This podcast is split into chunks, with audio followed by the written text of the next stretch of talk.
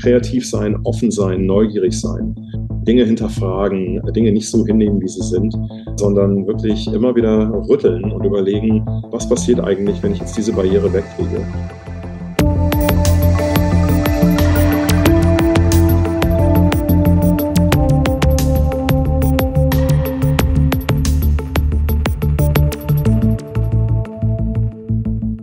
Hallo und herzlich willkommen zu Deep Deep Neuem aus der digitalen Welt. Wir freuen uns, dass wir heute jemand zu Gast haben, der in dieser ganzen Zeit der Digitalisierung unglaublich viel schon miterlebt hat, aber auch mitgestaltet hat.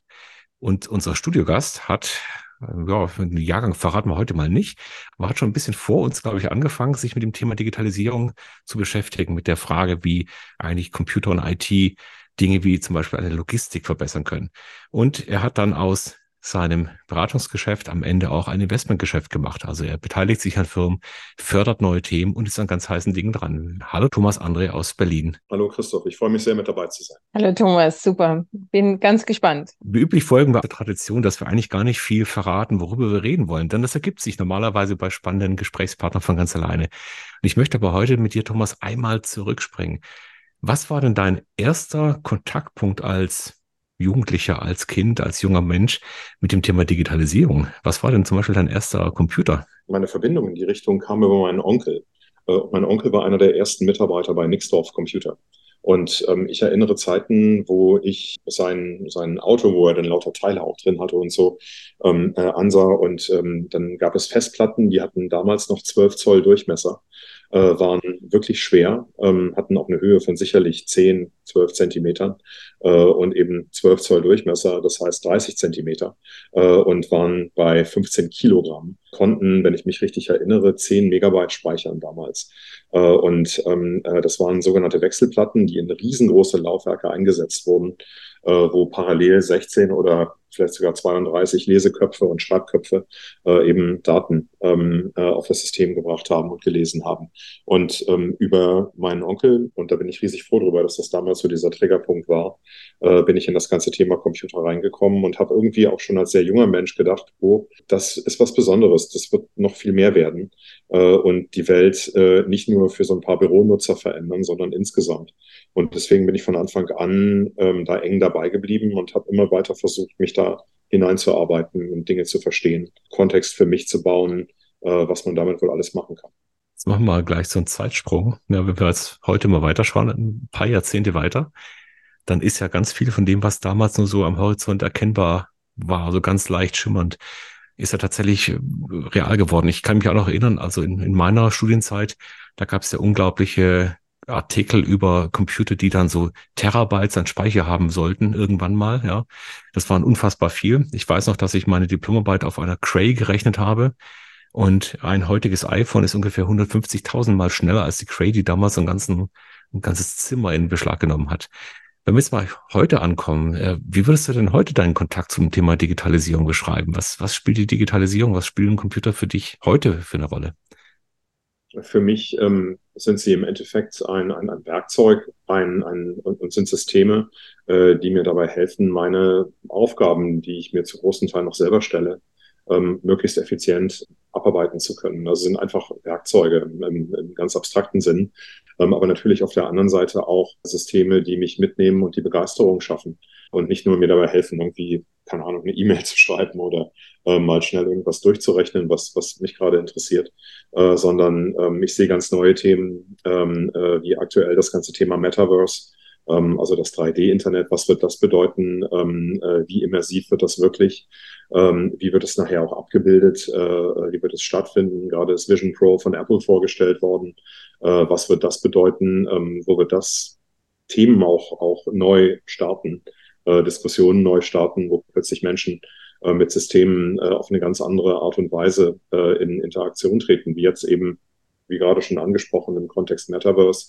werden wir da dann äh, GPT-basierende, äh, Large Language Model-basierende Chatbots haben, die äh, sich dann da mit einem auseinandersetzen, wenn man ein bestimmtes Thema besser verstehen will. Ähm, das heißt, ähm, äh, ich versuche immer auf der einen Seite zu verstehen, was geht heute und auf der anderen Seite aber auch zu extrapolieren, wo geht's hin? Also was wird man in zwei oder vier Jahren mit solchen Systemen machen können, was ja auch typisch ähm, für den Kontext Venture Capital ist, nämlich einfach zu verstehen, what's next und was wird äh, womit konvergieren und nachher neue Geschäftsmodelle äh, konstituieren, beziehungsweise ganz neue Customer Journeys auch definieren. Äh, das ist das, was, was mich heute professionell interessiert, weil das vermutlich die Themen sind, wo ähm, nachher Geld verdient wird und wo neue, ganz neue Themen entstehen werden. Du hast gerade äh, das Stichwort Begeisterung angesprochen. Kannst du ein Beispiel machen für ein Produkt oder eine Idee, wie diese neuen Werkzeuge eingesetzt werden können, die dich wirklich begeistert hat in diesem Jahr? Ja, also ähm, ich mache das immer gerne sehr dinglich, ähm, äh, damit die Leute das auch nachschauen können und gucken können, was es mit ihnen vielleicht macht. Ähm, es gibt in Berlin ein Unternehmen, das heißt Journey, äh, Journey mit Doppel-E am Ende. Äh, und da gibt es noch ein weiteres Unternehmen, auch in Berlin, ähm, das heißt Showroom. Äh, und ähm, Journey baut auf Basis von Epic Unreal, also dem Software-Stack von, von, von Unreal, den Epic ja entwickelt hat, ähm, im Endeffekt Metaverses für Unternehmen, jetzt gerade am Anfang, die äh, ihre Brand Representation verstehen wollen. Wie kann die im 3D-Internet aussehen? Und Unreal, weil es im Endeffekt ja eine, eine, eine sehr hochperformante Gaming-Engine ist, gibt dafür eine ziemlich optimale Grundlage. Das ist das eine. Ähm, die meisten Leute denken dann immer, ja, das ist jetzt irgendwie nur so der nächste Shop im 3D-Internet. Aber im Endeffekt geht es um die gesamte Brand Experience, die dahinter steht. Äh, und all das, was obendrein noch möglich sein wird. Und äh, die eben genannte Firma Showroom die äh, hat ähm, Systeme entwickelt, die auf Basis von GPT-4 wiederum ähm, quasi Vertriebsmitarbeiter im Internet enablen, äh, die heute schon von Auto-OEMs genutzt werden, beziehungsweise diese Nutzung steht kurz bevor, ähm, so man dann zum Beispiel das Thema Elektromobilität im Kontext eines bestimmten OEMs im Metaverse stattfinden lassen kann. Weil die Leute fragen sich ja auch, was, was gibt's wirklich für relevante Anwendungen im Metaverse? Wo, wo liegen die heute? Und ähm, äh, aus meiner Sicht ist es äh, zu großen Teilen äh, eben auch das Schaffen von Kontext zu bestimmten Themen, ähm, aber natürlich im Zusammenhang mit bestimmten Marken. Aber man will ja nicht, dass das System, was äh, OEM A baut, plötzlich ein Fahrzeug von OEM B für das Beste hält. Ähm, das, das, ist vielleicht sachlich richtig, aber ähm, äh, nicht das, was OEM A machen möchte oder erzielen möchte. Äh, und ähm, für mich ist so diese Kombination aus eben 3D-Internet, Metaverse und dem, was Journey da kann, in Kombination mit dem, was Showroom macht, ähm, extrem spannend, weil für mich konstituiert das, wie in Zukunft das Thema Business Development, Vertrieb und Verkaufen im, im Internet passieren wird. Das finde ich sehr spannend. Finde ich sehr, wiederum auch sehr spannend, dass in den Köpfen unserer Hörer wahrscheinlich bei diesen ganzen Begrifflichkeiten Metaverse, Web 3, hast du jetzt zwar nicht gesagt, aber schiebe ich dir mal unter, da entstehen ja sofort gewisse Reflexe. Also beim Metaverse denken die meisten so an Mark Zuckerberg, wie er da seine Avatare wie in, in Second Lives ungefähr vorstellt. Also pixelige Grafiken, die irgendwie keinen kein Appeal haben. Dann ist das ganze Thema Krypto und Spekulation und so weiter. Also irgendwie äh, scheint sich ja dieses Thema so äh, erledigt zu haben. Könnte man fast meinen, wenn man so die, die Presse aktuell liest und die Stimmung hört. Aber du hast im, in der Frage davor, hast du in deiner Antwort auch schon was so, so kurz reingeschoben, hast gesagt, dann steht gerade was Neues, was substanziell Neues. Was ist denn das? Also warum unterscheidet sich das von dem, was wir bislang in den letzten Jahren so darauf, darauf projiziert hatten? Die, die große Unterscheidung ist, dass es immersiv wird. Also es um, wird einen ganz anders umgeben und einhüllen. Äh, und es wird, äh, wird auch viel interaktiver werden, als wir das heute von normalen Web-Sessions kennen. Ja, ähm, äh, da habe ich vielleicht maximal die Möglichkeit, über einen Chat mit einem Representative von einer Airline zu sprechen, wenn ich gerade irgendwie die Vielfliegernummer meines Sohnes der Buchung hinzufügen will. Das ist es dann irgendwie. Ähm, das ist immer noch sehr zweidimensional und relativ abstrakt und, und wenig wirklich gute Customer Journey. Es ist eher ja, eine technische Abbildung eines Prozesses äh, über aktuelle ähm, technische Möglichkeiten. Ich glaube, dass sich da sehr, sehr viel tun wird und äh, Unternehmen plötzlich die das Thema Customer Journey ganz anders denken können äh, und ihre Kunden, Interessenten, die sich für bestimmte Themen im Kontext der Marke, die sich da repräsentiert, interessieren, wirklich richtig mitzunehmen. Und das wird nachher meiner Meinung nach den großen Unterschied machen, wer da wirklich die, die, die ersten richtigen guten Schritte macht. Weil die Proximität zum Kunden wird sich dadurch deutlich verändern äh, und man wird viel mehr mitgenommen ins Geschehen. Und wenn wir genau darüber reden, dieses mitgenommen werden ins Geschehen, der große Diskussionspunkt äh, im Bereich der Produktion von Streaming Video, also Netflix, ähm, Disney Plus etc., das sind heute Themen, die, die laufen unidirektional äh, und haben einen Handlungsstrang. Das nächste große Thema, was kommen wird von der Entertainment-Industrie, wird die Konvergenz sein zwischen Gaming und Streaming. Äh, das heißt, die große Diskussion gerade eben bei den großen Plattformen wie eben Amazon oder Netflix oder Disney Plus, die geht in die Richtung zu sagen, wie kann man jetzt eigentlich ein interaktiver Bestandteil werden des Handlungsstrangs. Ähm, und ich bin selber großer Star Wars-Fan und ähm, äh, gucke immer sofort, wenn die nächste Folge vom Mandalorian rauskommt, dieser Side Story von Star Wars auf Disney Plus. Das gucke ich dann immer gleich und meine beiden Söhne finden das auch super. Wenn plötzlich einer von uns äh, der Mandalorian sein könnte und ich am liebsten natürlich Baby Yoda wäre äh, und plötzlich selber entscheiden könnte, wie dieses, wie der Film, wie diese Handlung weitergeht, das wäre natürlich das Allergrößte. Ja, man wird plötzlich ein Teil dessen, was man so gerne mag, ja, wo man sich auch identifiziert damit. Und das wird aus meiner Sicht, und das ist da ist auch Vision Pro wirklich das jetzt manifestierte System, was die Menschen dann später vermutlich nutzen werden, um das zu machen, beziehungsweise andere Systeme, die ähnlicher Natur sind. Aber Apple hat da eine, eine ganz neue Manege aufgemacht. Äh, das wird in Zukunft Revenue-Kanäle aufmachen ähm, für die großen Plattformen da draußen und auch neue Plattformen, die sich, die sich eine Genese bewegen werden. Ähm, das wird riesig und da wird in Zukunft richtig viel Geld verdient.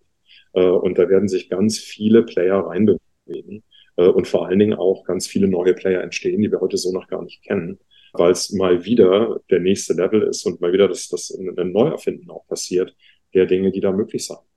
Ich ähm, muss mal ein bisschen ähm, provokativ einhaken, weil ich das Gefühl habe, wir hatten zumindest in meiner Lebenszeit mehrfach Versuche, interaktiver zu machen. Ja? Also ganz am Anfang kann ich mich erinnern, da gab es so Bücher, dann stand dann, wenn du die Geschichte so weiterlesen willst, geh zur Seite 17.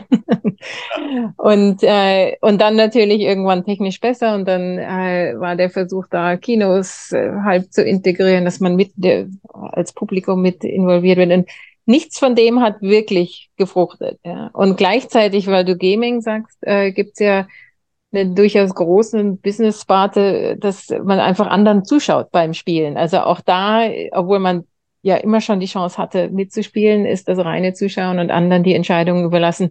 Durchaus scheinbar ja auch ein bisschen menschliche Tendenz. Was macht dich so sicher, dass jetzt mit der neuen Apple Hardware oder Hard- und Software muss man es ja nennen, das Eis gebrochen wird? Also, dass es wirklich ein Gamechanger ist und Leute das nutzen werden. Ist die, das User Interface so einfach oder ist die Schnelligkeit da? Woran liegt Ich glaube, Apple hat es auch da mal wieder geschafft, etwas komplett Neues in der Definition zu bringen, weil sie verschiedene Pfade, die bislang eher getrennt waren, haben konvergieren lassen. Ein Freund von mir konnte das in Amerika bei dieser Developer Conference von Apple ausprobieren und der rief mich eine Stunde danach an, nachdem er eine Viertelstunde mit dem Ding rumgespielt hat, ja, kann man sagen. Der war wirklich aus dem Häuschen und meinte, das ist wirklich von der Qualität her wirklich so, so Lab-Grade. Ja, das ist also nicht so, es fühlt sich nicht an wie so ein Spielzeug, sondern wie ein ernsthaftes Instrument, mit dem man Dinge betreiben kann. Äh, und ich hatte selber vor, jetzt ist es zehn, zwölf Jahre her oder noch länger, äh, die erste Variante von Google Glass äh, mit dem Bone Conductive Speaker und mit mhm. diesem, was oben mhm. mitgebende System war. Weil dieses Ding war nicht gut genug, um bei Endkonsumenten die Tür aufzumachen und Begeisterung zu schaffen. Laut Aussage meines Bekannten wird das Apple-System das locker schaffen. Ich bin, ich bin selber, ich gestalte gerne, ja, ich bin einigermaßen kreativ und habe Riesenfreude daran, auch Dinge zu schaffen, sei das auf Seite Architektur, Design, Kunst. Ähm, äh, guck mir da ganz viele Strömungen, Tendenzen an und versuche das reinzuweben in meine tägliche Arbeit als, äh, als Venture Capitalist, respektive auch als Mentor von Startups oder auch als Aufsichtsrat von, ähm, von Unternehmen verschiedenster Maturität und Größe. Aber ich gestalte, ja. Und ich glaube, die, die, es wird immer Leute geben, die wollen gestalten. Da wird das ein Instrument sein, das Vision Pro. Es wird Leute geben, die zugucken. Da wird es genauso ein Instrument sein. Ähm, äh, aber es macht halt einen, einen, einen ganz neuen Raum auf mit einer ganz neuen Dimensionalität, äh, die heute natürlich den meisten Leuten noch gar nicht klar war. Als das iPhone vorgestellt wurde, hat auch niemand verstanden, was der App Store bedeuten wird. Mhm, mhm. das ist ein faktisch offenes Ökosystem, um, um Inhalte und, und, und Abläufe auf das Telefon zu kriegen. Äh, und ähm, für mich ist Vision Pro ähm, der große Katalysator, weil er zum ersten Mal es vermutlich schaffen wird, dass Leute sich auch in Breite mehr mit dem Thema auseinandersetzen, weil sie auch einfach ganz normal im Flugzeug sitzen werden und nicht mehr das Business Class Entertainment System von der Airline nutzen werden, was ja einigermaßen okay ist mit so einem Noise Cancelling Headphone. Diese Leute werden nur noch Vision Pros aufsetzen, weil man hat zwei 4K Displays vor den Augen, hat dazu einen vernünftigen Kopfhörer. Wenn der Kopf sich ein bisschen bewegt, man hat den man hat das Gefühl, dass man da mitten mit dabei ist. Das kriegt man anders nicht hin. Das hat mich auch sofort zum Denken gebracht, was wird mit autonomen Autos sein?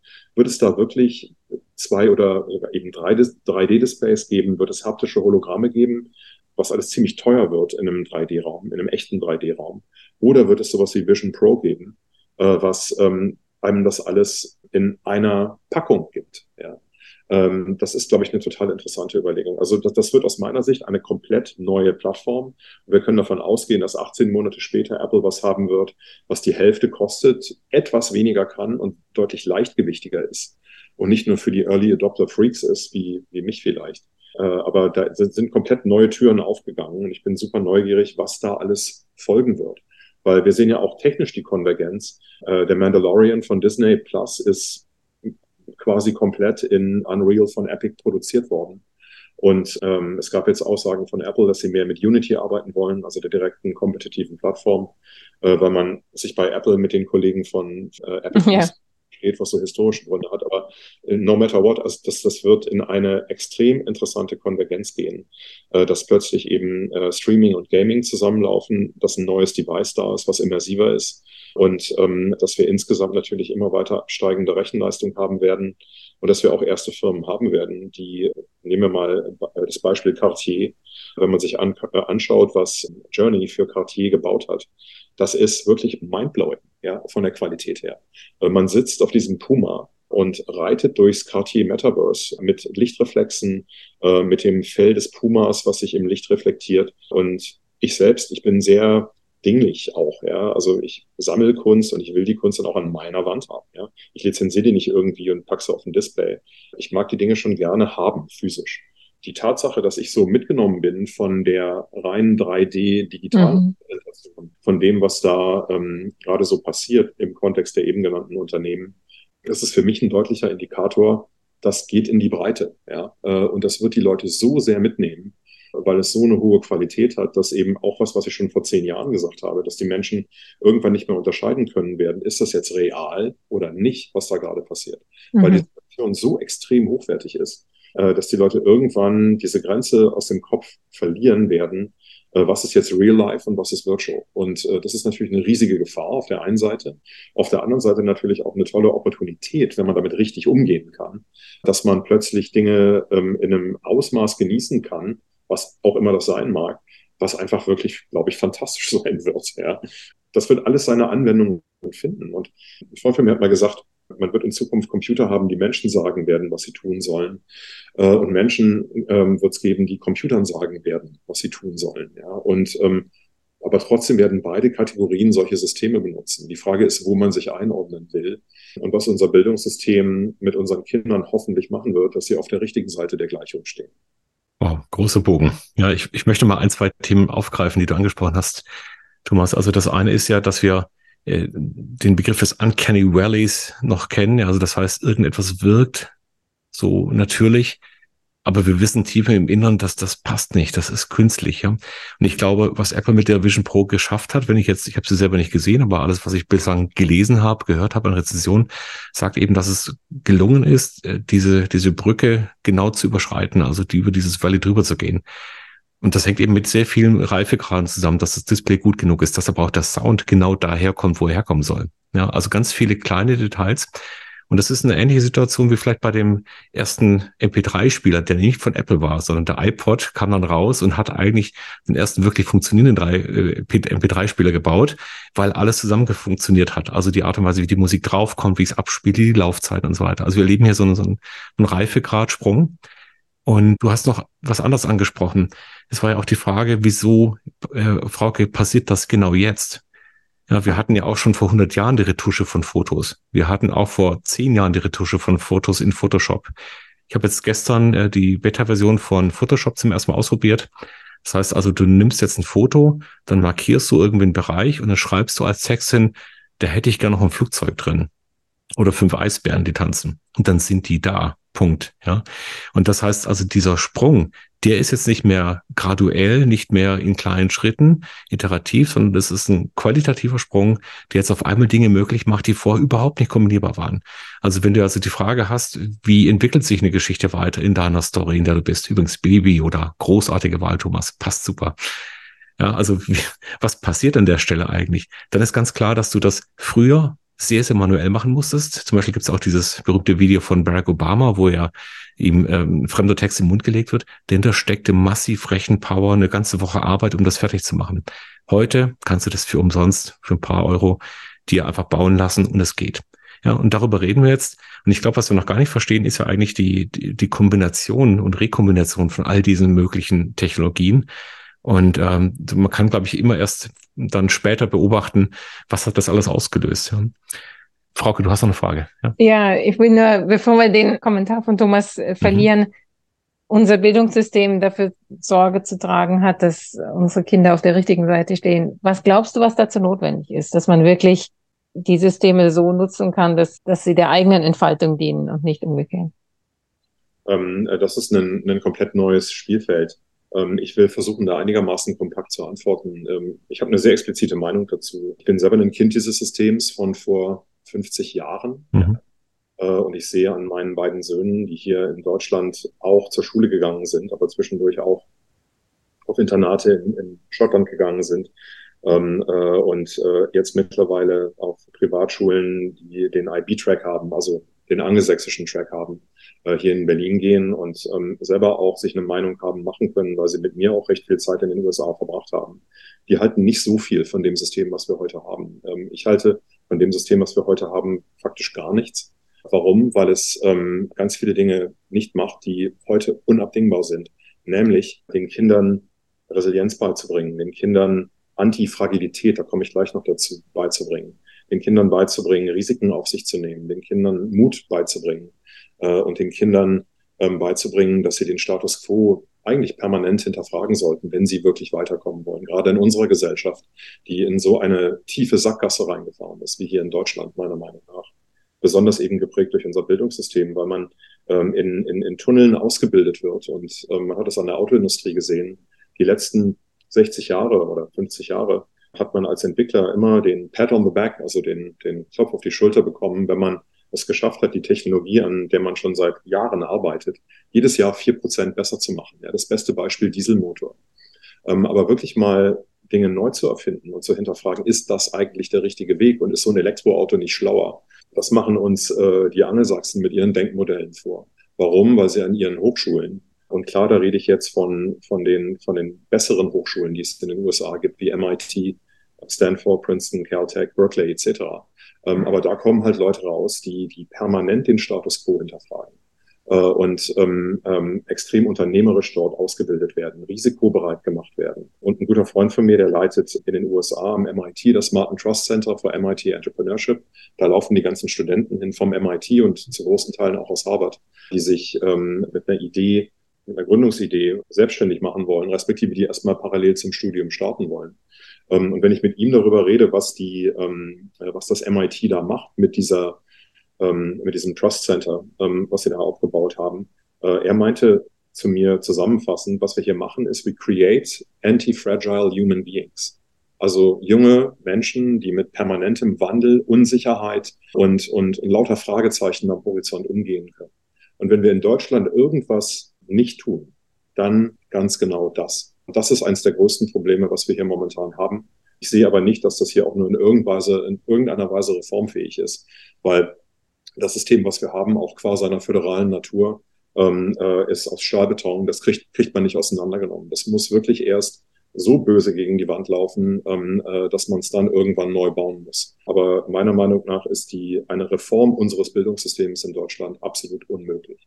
Das würde ich, glaube ich, teilen. Ich habe ja auch zwei Kinder in einem vergleichbaren Alter. Und da passiert schon extrem wenig. Und äh, ich war vor kurzem in der Bundesbehörde, wo es genau um die Frage ging, was kann der Bund im Vergleich zu den Ländern eigentlich bewirken? Und das ist eigentlich nur ein hysterisches Lachen, ja, weil man weiß, dass es de facto unmöglich ist, gegen die 16 Bundesländer oder auch mit im Verbund der 16 Bundesländer überhaupt irgendwas zu machen, weil rein aus Prinzip schon mal die Hälfte der Bundesländer entweder gar nicht kommt. Also wir hatten jetzt hier die Situation beim BMBF, da kommen wir einfach von 16 Bundesländern nur zwei und der Rest äh, verweigert sich einfach. Und äh, das Zweite ist, wir sehen ja auch das Ergebnis direkt in den Zahlen. Eine unglaublich hohe Anzahl von jungen Menschen möchte verbeamtet werden. Also sucht eigentlich genau, ich glaube, die Zahl war 40 Prozent, ich weiß nicht, wie repräsentativ sie ist, ja.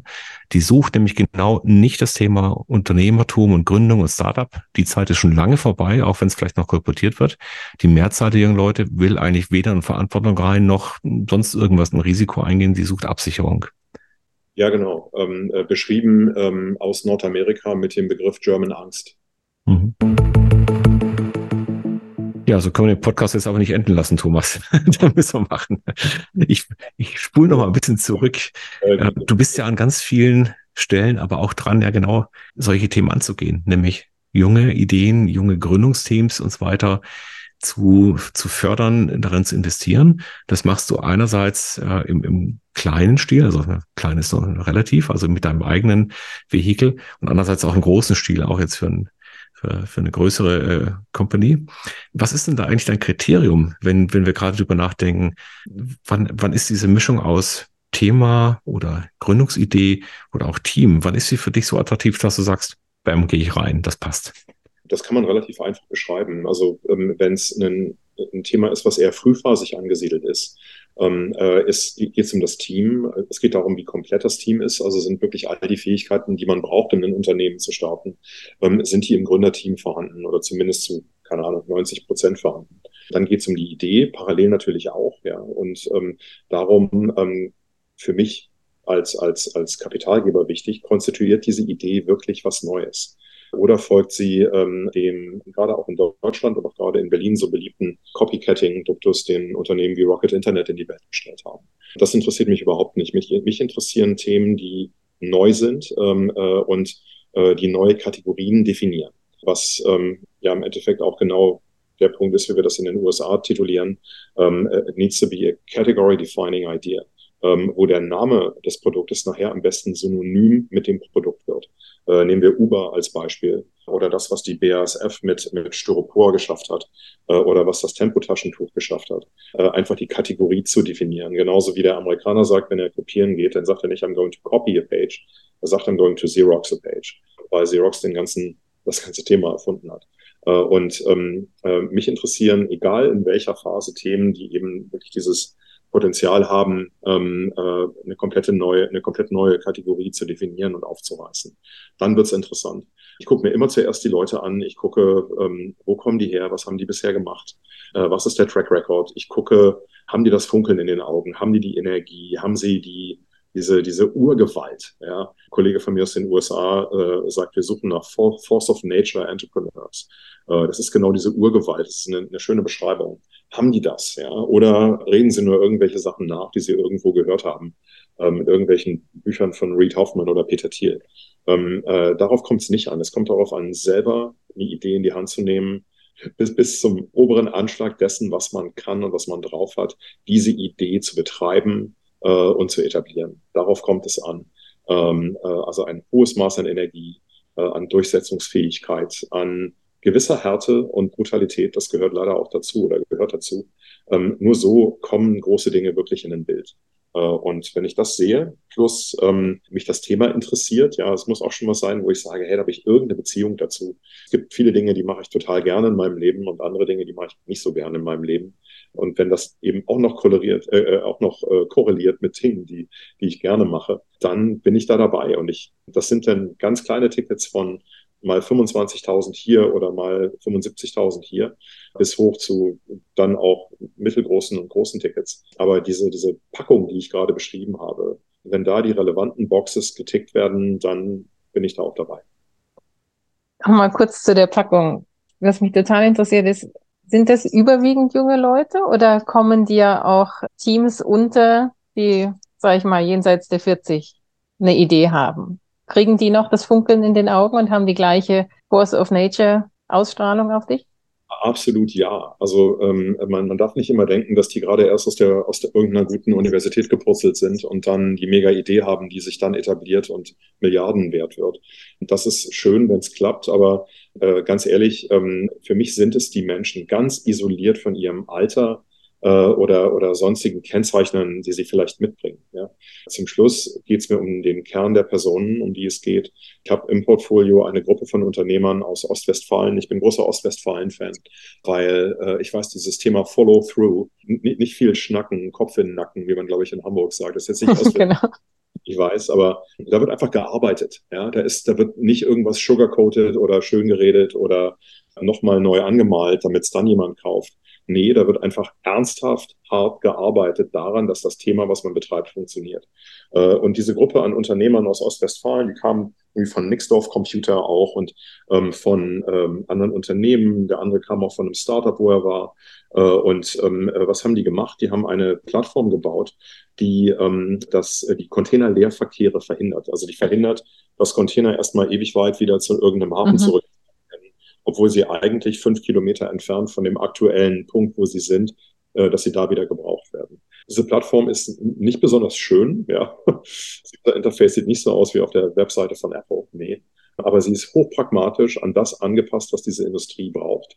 Ähm, äh, nämlich was Disponenten brauchen, die ganze Zeit versuchen, äh, eben Containerleerverkehre zu verhindern.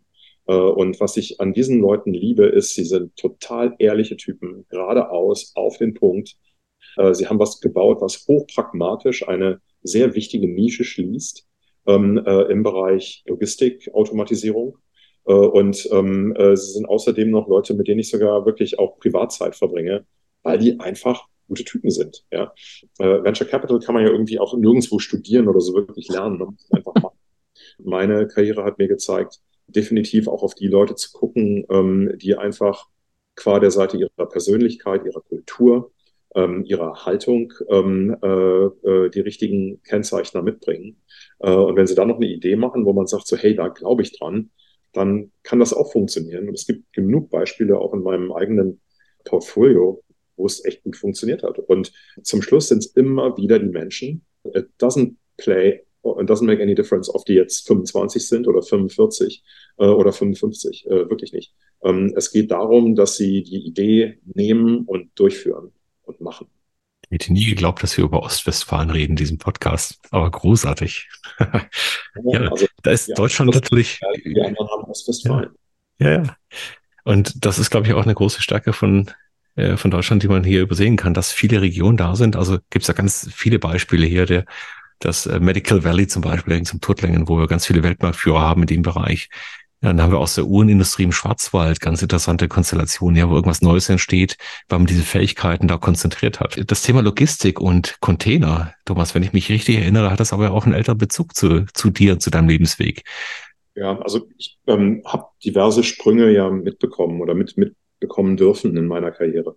Äh, und wir haben vor rund 25 Jahren versucht, Algorithmen ähm, aus dem Kontext der kombinatorischen Optimierung auf damals verfügbaren äh, CPU-Arrays zum Laufen zu kriegen. Das haben wir gerade so hingekriegt und haben uns immer an der Grenze des allokierbaren Speichers bewegt und äh, Cloud Computing gab es noch nicht. Es gab noch mhm. keine äh, wirklichen äh, ASICs, ähm, sondern alles war irgendwie Standard. Ja, und irgendwie musste dann das drauf laufen, was halt drauf laufen sollte. Äh, mittlerweile haben wir ähm, für das Thema kombinatorische Optimierung von Fujitsu unter anderem Chips, die nur darauf konditioniert sind, Kombinatorik zu rechnen, äh, sogenannte Anila ähm, äh, ein, ein Quantensprung. Ja. Also wir haben damals so eine halbe Turnhalle Computer gebaut, äh, gebraucht, um unsere Themen da rechnen zu können. Das war alles furchtbar teuer. Man musste es auch kaufen, ähm, mhm. weil man es irgendwie mieten konnte. Und wie gesagt, Cloud Computing noch nicht da war. Äh, und ähm, äh, heute hat man einen riesen Array an Möglichkeiten, ähm, äh, da Dinge in eine ganz andere Definition zu setzen. Und wir sind meiner Meinung nach ähm, da gerade erst so, ähm, ja, vielleicht am, am Ende des ersten Drittels der Reise. Ähm, da werden noch ganz andere Möglichkeiten kommen, äh, die Firmen in eine Genese bringen werden, die eben dann das nächste NVIDIA und das übernächste NVIDIA sein werden. Da wird Quantum Computing dazugehören, auf jeden Fall. Wir haben heute schon ähm, äh, Quantenannealer, sowas gibt's schon. Dann haben wir riesige Möglichkeiten, die sich auftun werden, direkt im Bereich Quantum Computing. Da muss noch allerhand gemacht werden, ja, aber das haben wir auch vor 25 Jahren gewusst, dass da noch allerhand gemacht werden muss und heute ist es da. Äh, und ich bin fest davon überzeugt, dass wir äh, die beiden Kernthemen, die wir heute angehen müssen als als Gemeinschaft, als Menschheit. Dazu gehören ganz weit oben Themen wie Energy in Abundance und Compute in Abundance. Äh, und wenn wir diese beiden Themen hinkriegen werden, und die werden wir in den nächsten 10 oder 15 Jahren hinkriegen, ähm, sei das durch, sei das durch Quantencomputer, sei das durch äh, Laser-Based Fusion oder äh, ähnliche Ansätze, die äh, Kernfusion erlauben werden. Ich glaube, dass wir, dass wir diese nächsten großen Schritte schaffen werden. Äh, und ich glaube auch, dass wir ähm, aus dem Dilemma, in das wir uns teilweise reingefahren haben, äh, uns teilweise durch, durch Technologie wieder rausziehen können. Ja, ich bin sehr technologiegläubig äh, und, und auch optimistisch, dass wir, ähm, dass wir da Wege finden werden. Und wir haben, wie du es gerade gesagt hast, Christoph, viele Perlen ähm, äh, in Deutschland, die äh, teilweise selber noch gar nicht wissen und verstanden haben, äh, wo ihre Technologie eigentlich wirklich überall einen Einsatz finden kann. Und deswegen ist so ein Teil meiner Aufgabe auch, äh, im Rahmen von, von Aufsichtsrats- oder Beiratsfunktionen im deutschen Mittelstand genau diese Technologien dann äh, in Richtung der, der nordamerikanischen Startup-Ökonomie zu hebeln. Äh, und äh, Gründern in Oakland, Kalifornien oder in, in Cambridge, Massachusetts zu zeigen, äh, dass äh, sie hier nicht Dinge von Ground up neu denken müssen, ähm, sondern vielleicht bei Unternehmen wie Carl Zeiss oder Ceramtech oder Schott oder Trumpf mal nachfragen sollten, ob die nicht was haben, was ähm, ihnen ihre Idee noch viel schneller ermöglicht. Äh, und da ist der deutsche Mittelstand so eine, eine Schatzkiste, die aber meiner Meinung nach komplett unleveraged ist. Wenn wir hier irgendwas, finde ich, betreiben sollten, schnell und, und, und, und stringent, äh, dann ist es dieses Hebeln des deutschen Mittelstands in die globale Startup-Ökonomie. Äh, Ökonomie. Da, da steckt meiner Meinung nach extrem viel Potenzial dahinter. Was fehlt denn da, Thomas? Also ich kann mich gut erinnern, dass ganz viele von den Firmen, sind auch ein paar dabei, die du genannt hast, die haben Ausflüge in Silicon Valley gemacht. Das war immer ganz gleich. Also der Vorstand hat sich die Krawatte ausgezogen und das Sakko weggelassen, ist in den Turnschuhen in Silicon Valley gefahren. Dann ist man wie auf so einer Busreise mit Heizdecken durch die Gegend gegurkt und hat sich das alles angeschaut. Das war das ganz toll. Und dann ist man nach Hause gekommen, hat festgestellt, ja, bei uns ist ja erstmal ganz anders. Ja, ich, dieser Link, aber das zu verstehen und so erlebe ich ja auch deine Arbeit. Ich kann dich ja in vielen Punkten immer wieder auch mal sehen, ist ja tatsächlich diese Querverbindungen herzustellen. Und das sind Verbindungen einerseits in den Themen, in den Technologien und andererseits in den Menschen auch, also in den Netzwerken von Menschen. Was, was fehlt denn dem deutschen Mittelstand, den deutschen Hidden Champions, dass sie mal aus diesem Hidden rauskommen und auch tatsächlich Public Champions werden? Ich, man muss das differenzieren, glaube ich. Und zwar, wir müssen uns auf der einen Seite die angucken, die sehr früh in Silicon Valley gefahren sind. Äh, das waren im Endeffekt Vorstände großer deutscher Unternehmen, DAX-Konzerne etc., die irgendwann ähm, äh, die Anekdote mitbekommen haben, dass da drüben viele neue Dinge passieren, die irgendwie relevant sind. Ähm, und was ist dann passiert? Dann sind ganz viele Buchungen bei der Lufthansa eingegangen und dann sind die da alle rübergeflogen in Teams von sechs oder acht oder zwölf Leuten und sind bei den großen Tech-Konzernen da vorbeigefahren, ähm, haben vielleicht noch mit ein paar Risikokapitalfinanzierern gesprochen, aber ganz ehrlich, sie haben überhaupt nicht verstanden, was da drüben eigentlich funktioniert. Meiner Meinung nach sind die meisten für vier Jahre berufenen Vorstände der großen, großen deutschen Konzerne, das sind Elite-Technokraten. Ähm, äh, aber es sind auf keinen Fall Leute, die wirklich ein ausgeprägteres Verständnis von Technologie haben. Äh, und deswegen waren sie einfach überhaupt nicht die richtigen, abstrahieren zu können, was da drüben in den USA eigentlich wirklich passiert. Und ähm, äh, das heißt, diese erste Welle ist vollkommen wirkungslos geblieben, meiner Meinung nach. Dann kamen eben auch die kleineren Unternehmen, dann kamen die Mittelständler, die da viel mehr humble und, und, und, und äh, offener rangegangen sind und natürlich auch ihre Technologien, die sie über die letzten 100 Jahre entwickelt haben, wirklich verstehen. Ähm, da gibt es genug Firmen, die da mittlerweile natürlich längst etabliert sind, äh, Lieferbeziehungen haben ähm, äh, in, in die Tech-Unternehmen in den USA. Oder ne, nehmen, wir, nehmen wir ein Beispiel, äh, nehmen wir ASML. ASML wäre nicht da, wo sie heute sind äh, und damit die ganzen Produkte, die Firmen wie TSMC damit herstellen, äh, wenn es nicht ähm, Lasersysteme geben würde, diese EUV-Laser von Trumpf. Ja. Äh, das heißt, ähm, äh, aus dem Mittelstand heraus gibt es da bei weitem genug kluge Köpfe, die früh auch schon abstrahiert haben, was es bedeuten wird, wenn man sich dort äh, assoziiert und die Technologie mit reinträgt. Es passiert aber immer noch viel, viel, viel zu wenig. Was ich auch hier aus eigener Erfahrung sagen kann, äh, wenn ich immer wieder Dinge sehe, die irgendwo in Ostwestfalen oder im Großraum Stuttgart oder in Augsburg oder in Regensburg in eine Genese gebracht worden sind. Man versteht überhaupt nicht die Zielmärkte und wo das eigentlich eingesetzt werden kann. Es wird oft entwickelt und entwickelt und entwickelt. Ja, typisch ähm, auch so die RWTH Aachen-Absolventen, die ähm, so in ihren Technologietunneln arbeiten und irgendwelche tollen Sachen entwickeln, ohne überhaupt jemals darüber nachgedacht zu haben, was eigentlich irgendwann irgendein Kunde damit anfangen sollte, egal ob das B2B oder B2C ist. Wir müssen einfach es hinkriegen, dass diese Übersetzer, äh, das ist genau das, was fehlt, um deine Frage zu beantworten, Christoph, dass wir wesentlich mehr dieser Übersetzer haben, die äh, diese eher technokratischen deutschen, auch sehr konservativen Unternehmen, denen wirklich mal klar machen, welche Opportunitäten es da draußen 9000 Kilometer westlich gibt, die ähm, äh, vielleicht doch hochrelevant für die Zukunft ihres Unternehmens sein können. Diese Übersetzer gibt es fast gar nicht, weil das Verständnis beider Seiten kaum vorhanden ist. Entweder sind die Leute sowieso früh in die USA gegangen, aus Europa weg und sind in den USA geblieben, wie Sebastian Thun, der, der Google X Waymo aufgebaut hat, äh, oder sie sind dann doch eben eher in Deutschland geblieben. Äh, und es gibt wenige, die beide Seiten wirklich verstehen, beherrschen und so kontextualisieren können, dass nachher was wirklich Neues dabei rauskommt. Okay, du nix. Du hast ja, muss so ich schmunzeln, ja, genau. Das doppelte Staatsbürgerschaftsthema. ja, genau.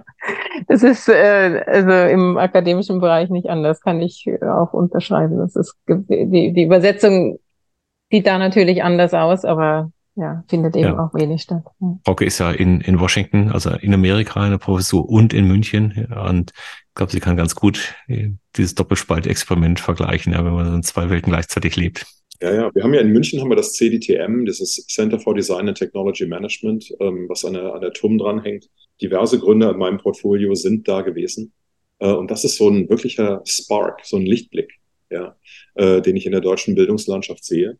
Das heißt, da gibt es gibt Orte, wo, wo das richtige Mindset vermittelt wird, was in die richtige Richtung zeigt. Aber davon eben leider noch zu wenig und auch zu klein. Ähm, wir haben hier in Potsdam das Hasso-Plattner-Institut for Design Thinking. Was eine Kopie ist der D-School in Stanford, mhm. äh, die irgendwann mal dazu führen sollte, qua des Geldes, was Hasso Plattner da investiert hat, äh, dass SAP more usable wird. Das Dumme war nur, dass niemand von den Absolventen zur SAP gegangen ist. Äh, die haben dann Firmen wie Amazon, Google, ähm, äh, Tesla, SpaceX etc. aufgebaut. Ja? Ähm, aber dieses, dieses customer-orientierte Denken das Designdenken, was die D-School vor 40 Jahren angefangen hat zu predigen, das hat deutlich mit dazu beigetragen, dass in den USA diese Super-Tech-Konzerne entstanden mhm. sind. Wer hat das finanziert? Ein Deutscher. Ja, das muss man sich hier mal wirklich auf der Zunge zergehen lassen. Wer hat maßgeblich das Design von Apple getrieben? Dieter Rahms, ein Deutscher. Wer zieht heute 95 Prozent der Profite aus diesen Themen raus? Das sind nordamerikanische Unternehmen und deren Kapitalgeber, die auch allesamt in Nordamerika sitzen. Wir wollen natürlich Hartmut Essinger nicht vergessen, ja, von Schrock.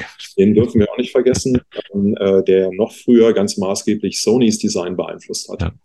Eine tolle Richtung. Und dann natürlich auch bei Apple instrumental war für die Richtung, die Apple gegangen ist. Mhm. Das heißt, wir haben da scheinbar irgendwelche Stärken in unserer Mentalität.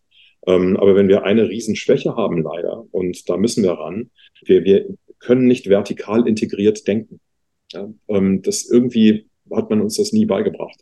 Äh, und irgendwie haben wir auch Angst davor, so, so große Firmen zu bauen. Aber wenn man sieht, wo vertikale Integration Unternehmen wie SpaceX oder Apple hingebracht hat, ähm, sieht man, wie, wie hochgültig diese Modelle sind. Ja.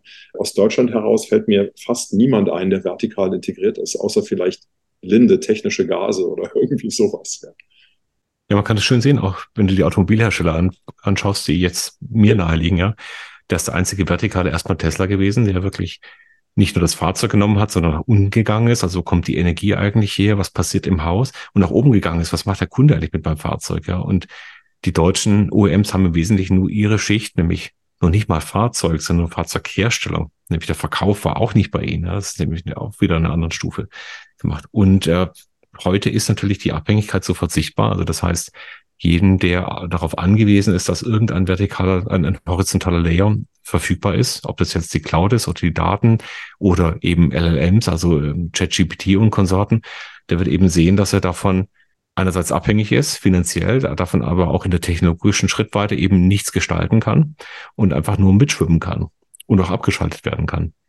Was ist denn der Platz für Deutschland? Jetzt machen wir ein ganz großes Fass nochmal auf. Also welchen Platz kann denn dieses Land dann in Zukunft spielen so einer Landschaft, die auf absehbare Zeit eben kein Apple Smartphone, also kein Enddevice hat, das konkurrenzfähig ist, das auf absehbare Zeit kein KI-Modell hat, das auf absehbare Zeit kein Cloud hat. Was ist denn in so einem Land noch denkbar und welche Nische könnte denn Deutschland dann auch spielen? Also äh, einfaches, klares, aber auch relativ hartes Statement dazu.